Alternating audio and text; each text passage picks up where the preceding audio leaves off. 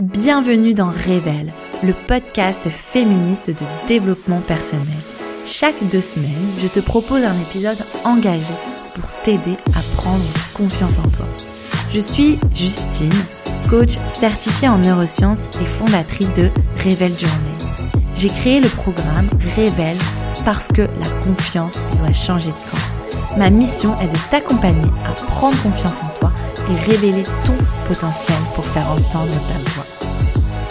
Pour être informé des sorties de chaque épisode, abonne-toi sur ta plateforme d'écoute. Pour me soutenir et permettre à d'autres personnes de découvrir ce podcast, note-le et laisse un commentaire. Merci. Les mots que l'on utilise, que l'on entend, que l'on voit ont un impact très important sur nos vies et donc sur nos comportements. Les mots permettent de façonner nos pensées et donc vont influencer nos actions. Nos pensées créent notre réalité. Donc dans cet épisode, nous allons parler langage et écriture inclusive. Qu'est-ce que l'écriture inclusive? Euh, Pourquoi euh, c'est important de l'utiliser pour redonner le pouvoir aux femmes? Et puis comment concrètement dans notre quotidien nous pouvons l'utiliser? J'ai le plaisir pour cela d'accueillir Charlotte Marty dans cet épisode. L'écriture inclusive est son métier puisqu'elle accompagne, conseille les entreprises, les entrepreneurs et entrepreneuses à être inclusifs dans leur communication. Elle, réécrit aussi euh, les textes de manière plus inclusive. Donc merci euh, Charlotte d'avoir accepté euh, de, de rejoindre ce podcast. Merci à toi pour l'invitation surtout. Je suis très contente d'être là. T'es ma première invitée et que t'as accepté sans hésiter, donc je suis vraiment très très euh, touchée de faire cet épisode. Merci beaucoup. Je vais faire régulièrement des épisodes avec des expertes euh, sur leur sujet, toujours en lien bien sûr avec le développement personnel et euh, le coaching. Donc pour ne pas manquer tous les prochains épisodes, abonne-toi sur ta plateforme d'écoute préférée. Alors déjà Charlotte, qu'est-ce que l'écriture inclusive? Puisque c'est finalement un terme assez large.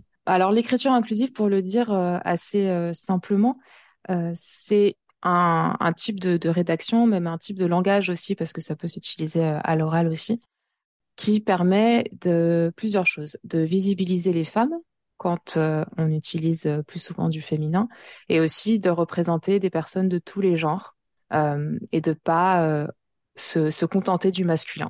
Voilà, pour pour faire large. Je pense qu'on va rentrer plus dans le détail après euh, dans les différentes euh, différentes techniques, mais voilà, l'idée c'est euh, de visibiliser, d'inclure tout le monde en en se détachant du masculin générique.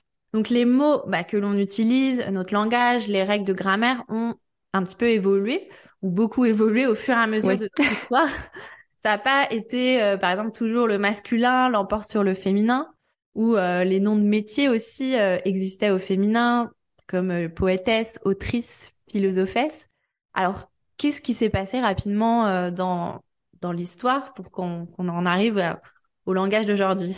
Alors, euh, pour, pour faire bref, il s'est passé l'Académie française, la création de l'Académie française qui comprenait initialement uniquement des hommes. Parce que comme tu le disais, en fait, avant, on utilisait des, des, termes comme autrice, comme professeuse, comme poétesse. C'était des termes qui étaient très utilisés contrairement à ce qu'on pourrait penser, c'est pas des termes qui sont récents dans la langue française. C'est plutôt des termes qui ont été effacés au profit euh, de, leurs équivalents masculins. Donc voilà, donc en fait c'est clairement une, décision de, changer la manière dont on écrit, la manière dont on parle, pour assurer la primauté du masculin. Euh, il y a notamment euh, un grammairien qui s'appelle Nicolas Bosé qui a dit au XVIIIe siècle que le genre masculin est réputé plus noble que le féminin à cause de la supériorité du mâle sur la femelle. Donc c'est ça en fait qui était euh, ce raisonnement qui était en fait utilisé pour justifier cette euh, cette règle nouvelle finalement qui était euh, l'utilisation du masculin générique. Parce qu'avant c'est on utilisait aussi la règle du l'accord de proximité. Donc c'est accorder l'adjectif avec le mot qui qui est accolé directement.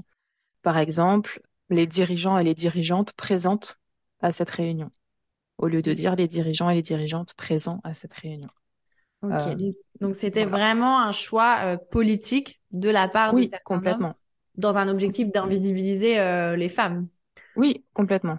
Mm. Parce que forcément, si le mot autrice, bah, par exemple, disparaît, c'est difficile pour les femmes de se projeter sur ce métier ou même de l'envisager. Quand il n'y a pas de mots, ça, ça complique forcément euh, ce, cette vision et cette capacité à se projeter. Donc c'est hyper intéressant effectivement de comprendre ça.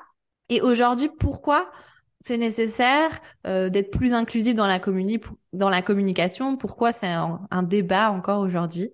Euh, alors pourquoi c'est nécessaire?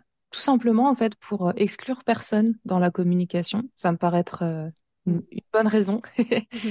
et pour rendre les femmes visibles dans la communication et de manière aussi peut-être plus personnelle pour faire en sorte que sa communication, la manière dont on, dont on parle, dont on écrit, reflète nos valeurs personnelles et qu'on évite en fait de reproduire des stéréotypes dans la langue ce qui nécessite bien sûr d'avoir pris conscience un peu de ses propres biais euh, sexistes pour pas les reproduire. Mais euh, voilà, c'est un peu, c'est une démarche qui est euh, qui est globale dans l'idée de d'exclure personne. C'est c'est surtout ça. Hmm. Ok. Et en fait, quel, est-ce que tu peux parler de l'impact de cette inclusivité dans la communication, que, quels impacts ça a sur sur les femmes et toutes les personnes discriminées? Oui, bien sûr de manière plus générale, quand tu parles au féminin, les femmes vont se sentir plus représentées. Je vais parler à titre très personnel, et, mais je sais que je suis pas la seule à, raisonner comme ça, mais je me sens pas représentée quand on parle d'entrepreneur. Par contre, je me sens représentée quand on parle d'entrepreneuse. Mm. Voilà, c'est c'est simplement des petits mots comme ça où on, a plus l'impression que la personne s'adresse directement à nous en tant que en tant que femme. Je peux je peux donner un exemple. Par exemple, si je te dis euh, d'imaginer un groupe d'investisseurs tu vas a priori avoir euh, une image en tête d'un groupe d'hommes blancs en costard. totalement. et quand je te dis un groupe d'investisseurs et d'investisseuses, mm. tout de suite, les femmes se s'invitent dans ta représentation mentale en fait de de ces mots. Mm. Donc ça a vraiment un, impact en fait euh, sur la représentation qu'on se fait et la manière voilà dont on dont on représente et dont on visibilise les femmes et aussi les personnes euh, non binaires. Hmm. Ok. Est-ce qu'il y a eu des études, des recherches qui existent pour prouver euh, cet impact justement de l'écriture inclusive? Oui, alors il y en a énormément. Euh, je peux, je peux t'en citer une qui a été euh, menée auprès de collégiennes et qui a montré en fait que le fait de leur présenter des métiers à la fois sous la forme masculine et féminine, par exemple chirurgien ou chirurgienne, ça augmentait leur degré de confiance à entreprendre des études pour ces métiers. Donc, en d'autres termes, c'est, c'est, c'est, ça affecte euh, la manière de présenter les métiers, ça affecte le choix euh, d'études. En tout cas, c'est ce qu'a montré euh, cette, cette étude qui a été menée. Et ça a un impact, entre guillemets, dans la vraie vie. Voilà, y compris, y compris chez des, des enfants et des, des jeunes. Ouais, c'est fou. Ça me fait penser à une vidéo que j'ai vue sur YouTube qui est s'appelle Inspiring the Future, Redraw the Balance, où on a demandé justement à des enfants de maternelle de dessiner un pompier, un chirurgien et un pilote de chasse. Et parmi euh, les, les, dessins, il y en avait 61 qui représentaient euh, des hommes contre 5 qui représentaient euh, des femmes. Donc c'est c'est mm. assez dingue. Et, et à la fin de la vidéo, on, on leur propose de rencontrer un pompier, un pilote de chasse et un chirurgien. Et là, il y a trois femmes qui arrivent dans la classe en, en tenue euh, euh, de travail. Donc, ils sont tous ébahis. Et il dit justement que euh, les stéréotypes de genre, bah, en fait, ça se crée dès l'âge de 5 ans. Donc, c'est, ça se passe vraiment quand on est tout jeune, quoi. Bah oui, c'est ça. Et alors moi, j'ai pas vu cette vidéo, mais effectivement, c'est hyper intéressant de se dire que, bah, en fait, oui, c'est le la langue, elle a, elle a un vrai, un vrai impact et D'autant plus en français, qui est une langue quand même très, très, très genrée, parce que l'anglais, ça va être le même mot pour dire un chirurgien et une chirurgienne. Mais c'est vrai qu'en français, pareil, il y a un groupe de chirurgiens, dans ta tête, tu n'as pas l'image des femmes, en fait. Mm.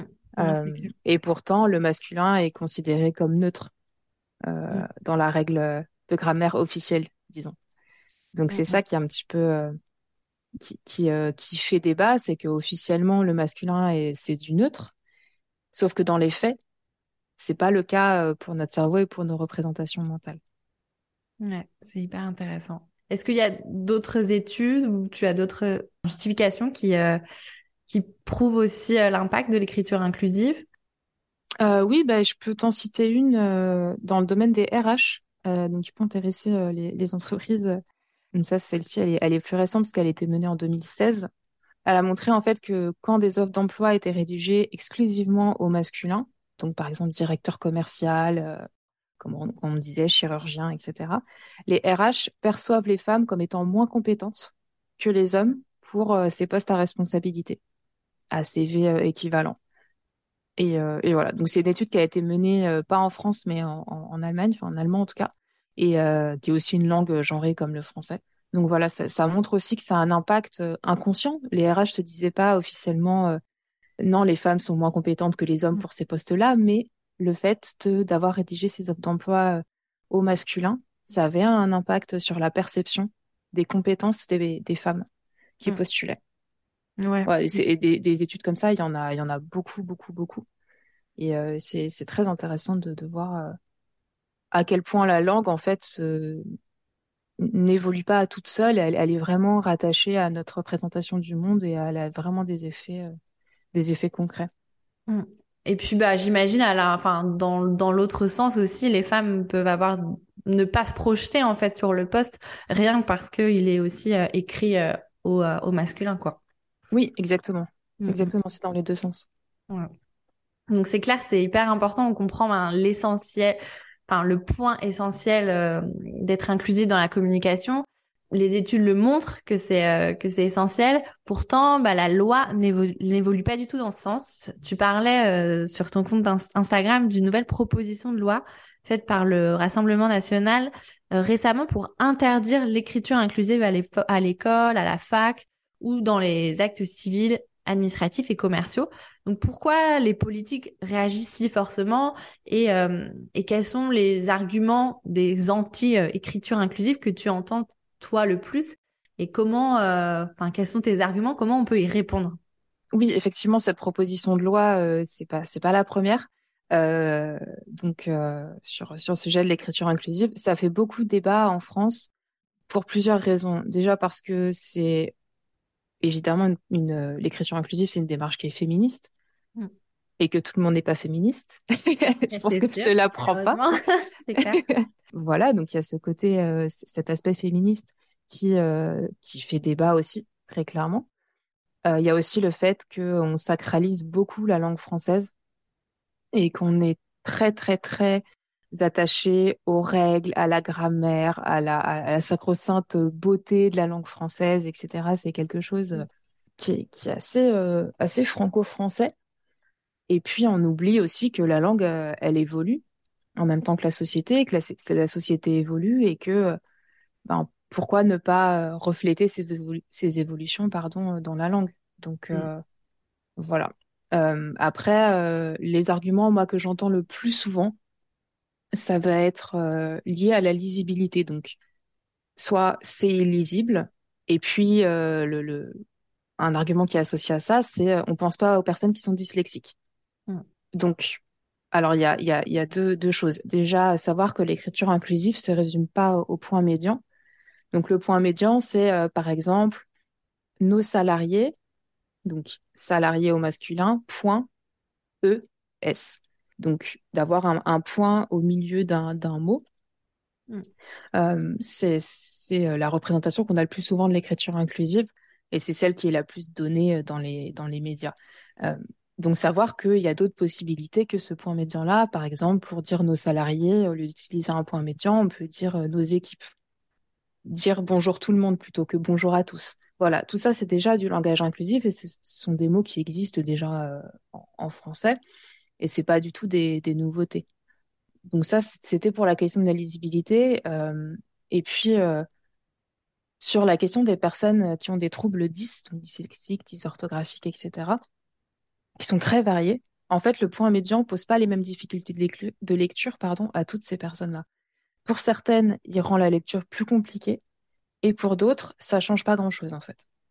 Et l'argument de, de dire on pense pas aux personnes dyslexiques, c'est souvent, en fait, généralement un, un drapeau rouge agité par des gens qui s'intéressent aux personnes dyslexiques que quand il s'agit d'écriture inclusive. Euh, D'ailleurs, c'est souvent les mêmes qui sont aussi contre la simplification de l'orthographe. Donc c'est assez, euh, assez euh, hypocrite d'utiliser entre guillemets la cause des personnes dyslexiques dans un but autre, tout simplement. Et puis un, un argument que j'entends souvent aussi, c'est il y a des combats plus importants. Et, et, voilà, il y a plus important, il y a des combats plus prioritaires, ça ne peut pas changer grand-chose, etc. Alors, plusieurs choses. Déjà, on a vu ensemble là, par différentes études, que ça changeait quelque chose, que ça avait vraiment un impact, l'écriture inclusive, d'une part. Mm. D'autre part, s'il y a plus important, pourquoi euh, passer du temps et de l'énergie à faire une loi pour, euh, pour interdire l'écriture inclusive si c'est pas un sujet qui est si euh, crucial Et puis, en fait, l'un n'empêche pas l'autre. C'est-à-dire que personne n'a dit que l'écriture inclusive était plus importante que la lutte contre les violences faites aux femmes, par exemple. Mm. Vraiment, vraiment personne. Mm. Donc, on peut très bien utiliser l'écriture inclusive et lutter contre les violences faites aux femmes. Et, euh, et d'ailleurs, je connais personne qui utilise l'écriture inclusive et qui s'arrête là dans son féminisme. Mm. C'est plus, si tu veux, un, un outil qu'une fin en soi. Donc voilà pour les pour les principaux euh, arguments anti-écriture inclusive. Il y en a il y en a d'autres, hein, mais euh, c'est ceux qui reviennent euh, le plus souvent. D'accord, ouais. Donc c'est c'est hyper intéressant en tout cas. Et tu le disais pour l'argument des dyslexiques, en fait, il n'y a pas de, enfin, c'est pas du tout prouvé que ça complique la lecture pour pour les dyslexiques. Ouais, exactement. Bah, c'est vrai que moi, au début, quand j'ai lancé mon activité de coaching, dans ma dans ma communication, bah, je tentais euh, toujours l'écriture euh, inclusive, mais en fait, je me rends compte que bah, j'oubliais euh, une fois, une fois mmh. sur deux. C'était pas pas toujours évident. Et puis, en fait, j'ai vu que dans mon audience, il y avait 82% de femmes qui me suivent. Donc, bah, maintenant, je me suis dit, allez, je parle que au féminin. Et en fait, c'est vrai que j'ai toujours aussi trouvé ça dur quand il y avait tout un groupe de femmes et que pour un ou deux hommes, on parle au masculin ou alors à chaque fois on, on insiste, enfin, où on dit le mot euh, au masculin à côté. Et mm. euh, comment on fait, du coup, euh, dans des situations comme celle-ci? Et plus globalement, bah, comment concrètement on peut être plus inclusif dans notre communication au quotidien? Parce que comme je disais c'est pas toujours évident est-ce que tu as des conseils que tu peux nous donner pour se lancer? C'est super intéressant ce que tu dis le fait que effectivement quand on a tout un groupe de femmes et il y a un ou deux hommes on utilise le masculin où on se sent obligé de préciser. Et aussi, je parle aux entrepreneurs, pas que aux entrepreneuses, alors que l'inverse est pas du tout vrai. Euh, enfin, en tout cas, dans les faits, euh, c'est pas du tout euh, des, des, choses qui sont qui sont dans nos habitudes. Alors, plusieurs choses. Soit, ben, comme toi, si ton audience est essentiellement féminine, ben, utiliser le féminin générique, ça peut être une solution, quitte à l'expliquer. C'est-à-dire mm. tout simplement, ben voilà, moi je travaille essentiellement avec des femmes, donc, euh, j'utilise le féminin générique. Voilà. Ça, et si, si tu veux, si tu as des hommes qui te suivent et qui se disent Oh là là, c'est scandaleux de faire ça, bon, bah, peut-être que c'est aussi pas les gens avec qui tu veux travailler. Donc, ça te fait automatiquement un tri. Après, sur la question de, de, de comment faire euh, au quotidien, ce qui, je trouve, est aussi important dans l'écriture inclusive, c'est d'inclure les femmes, mais aussi les personnes euh, non binaires, donc les personnes qui se reconnaissent ni euh, comme, comme femme, euh, ni comme homme, ou qui se reconnaissent dans les deux genres. C'est du coup c'est important aussi pour moi d'utiliser des termes qui soient neutres mm. et de voilà de prendre l'habitude en fait d'avoir des, des alternatives qui s'adressent, enfin qui désignent tous les genres. Par exemple, euh, au lieu de dire client, on peut dire clientèle.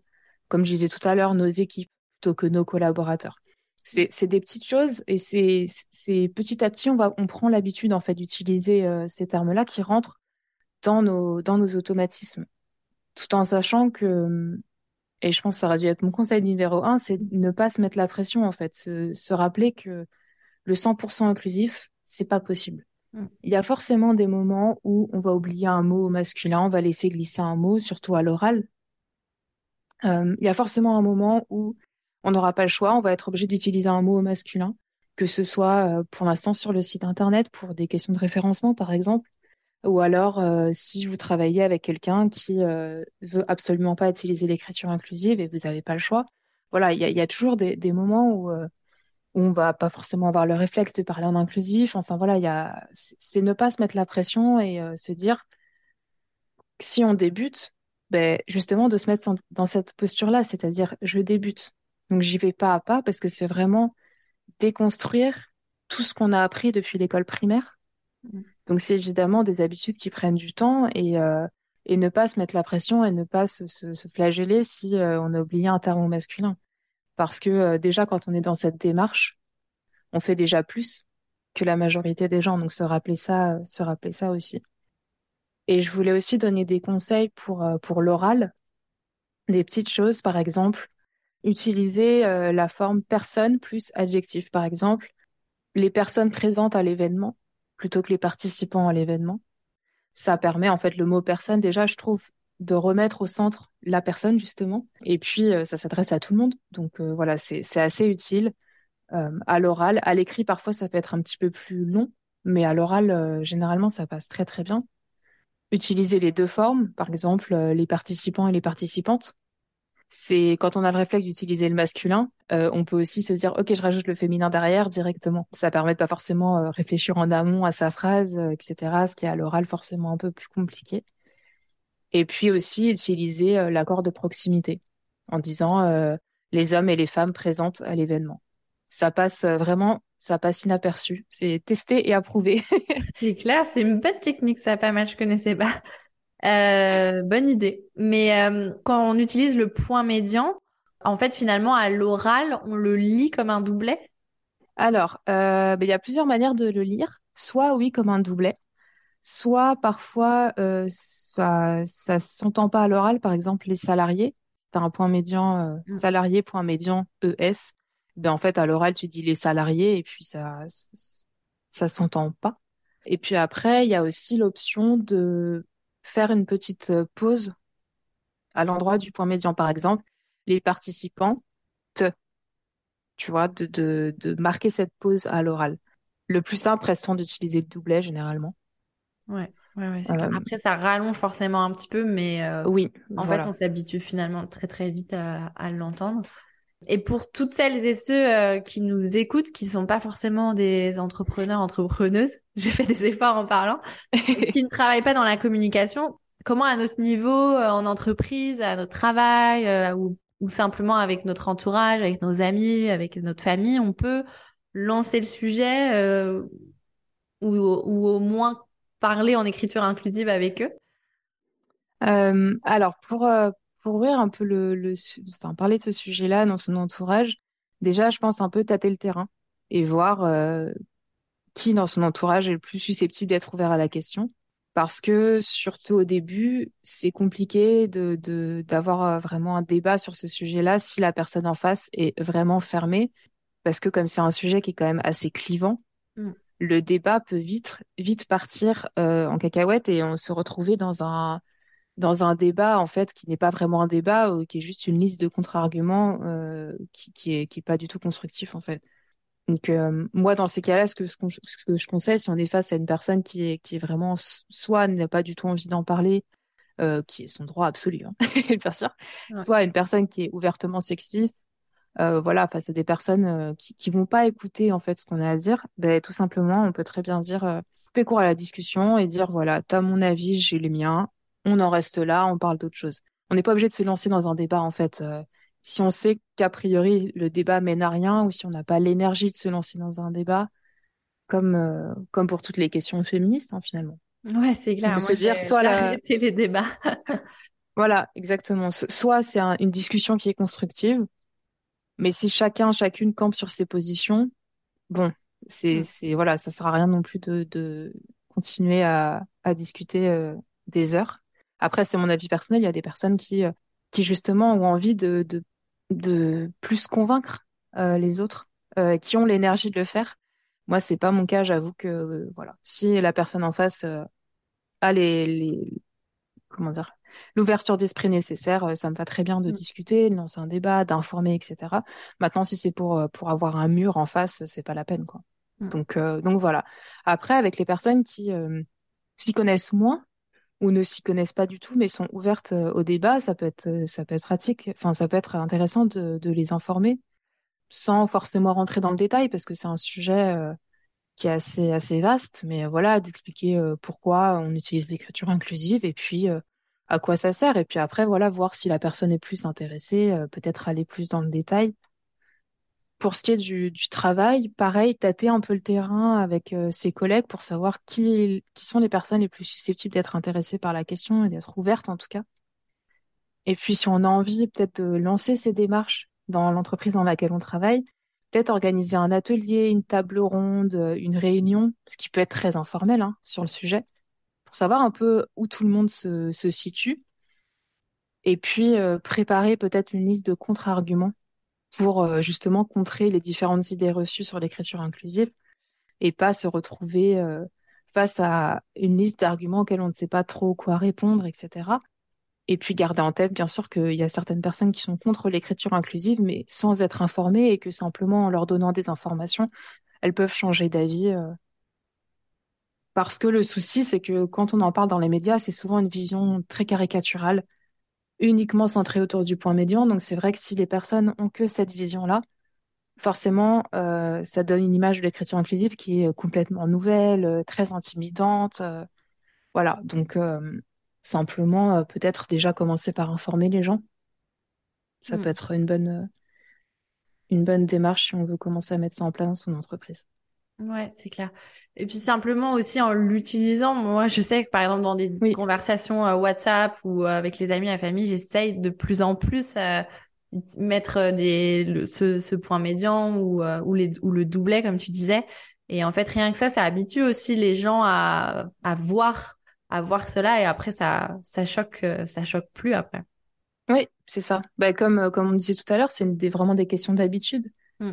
Euh, donc c'est voilà plus plus on voit une manière d'écrire, une manière de, de parler, plus elle se elle s'ancre dans nos habitudes aussi. Donc ouais. Mm. Top. Mais en tout cas, merci beaucoup pour tout, tous ces conseils précieux. On arrive déjà à la fin de cet épisode, donc je vais te poser la question de la fin que je poserai à partir de maintenant à, toutes les prochains, prochaines invités de ce podcast. Donc comment toi, tu fais pour garder confiance en toi au quotidien le, le, sujet euh, de ce podcast est quand même basé sur la confiance en soi. L'écriture inclusive peut justement bah, donner confiance à toutes les femmes et les personnes non binaires et redonner aussi de la visibilité. Mm. Donc, mais toi au quotidien, voilà, comment tu fais pour garder confiance en toi? Ah, c'est une très très vaste euh, question. Oui. C'est pour ça que tu as fait un podcast entier. oui, c'est clair. Euh, moi, je, en tout cas, dans mon, dans mon travail, un peu dans mon quotidien aussi, euh, pour rester un peu sur le sujet de l'écriture inclusive, je lis euh, la confiance en moi avec le syndrome d'imposture, euh, un peu ce sentiment parfois d'illégitimité à parler de certains sujets. Voilà. Donc moi, ce que je mets en place pour pour contrer un peu ça et et avoir plus confiance en moi quand je parle de sujets un peu touchy comme ça, c'est de m'informer au maximum. Et de voilà vraiment d'aller chercher des sources fiables, d'écouter des experts, des expertes, de m'informer et ça me permet d'être plus sûr de moi quand je parle, euh, par exemple, d'écriture inclusive, mais ça peut être tout autre, tout autre sujet de ma vie quotidienne aussi. Mmh. Et voilà, essayer de, moi, ça, ça, ça me permet d'avoir plus confiance en moi et d'être, de me rassurer, de me dire, OK, j'ai suffisamment d'informations pour pouvoir affirmer ce que j'affirme. Et ça te permet, euh, ça me permet en tout cas de pouvoir euh, dire les choses de manière plus, euh, plus assurée. Mm. Donc préparer en fait, préparer ses arguments, préparer son discours, préparer son pitch. C'est marrant parce que c'est une des séances du programme de coaching que je fais la, dernière séance, on parle de ce justement de préparer son discours pour euh, bah, pour montrer sa confiance en soi. Donc c'est hyper important. Et puis mm. tu parles de syndrome d'imposture, alors que c'est vrai qu'on a, on a tendance à entendre syndrome, le syndrome de l'imposteur partout. Oui. euh, ou impostrice mm. euh, au, féminin. Alors que c'est vrai que c'est quand même un syndrome qui euh, malheureusement concerne aussi beaucoup beaucoup de femmes. oui. Et en plus grande majorité en tout cas les femmes. Donc donc, mm. merci pour ce petit conseil. Donc, bien se préparer. Merci en tout cas pour ta participation. Donc, euh, on peut te retrouver sur euh, ton compte Instagram, Communication Inclusive, ton site internet, communicationinclusive.fr. Et puis, tu proposes aussi une newsletter qui s'appelle Perspective Inclusive, euh, qui est bimensuelle avec des conseils pratiques sur la com inclusive. Donc, surtout, n'hésitez pas à retrouver Charlotte et puis à vous abonner bah, merci beaucoup de m'avoir invité. C'était un vrai plaisir. Et j'espère que voilà, ça a pu donner des idées et susciter des vocations en écriture inclusive, qui sait. Merci d'avoir écouté cet épisode.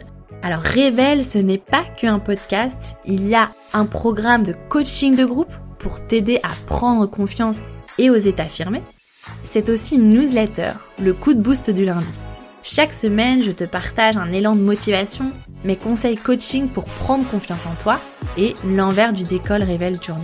Tu trouveras dans la description de cet épisode le lien pour la recevoir. Tu peux aussi me suivre et me contacter sur Instagram sur Révèle Journée, R-E-V-E-2-L-E, tiré du bas, J-O-U-R-N-E-Y. À bientôt!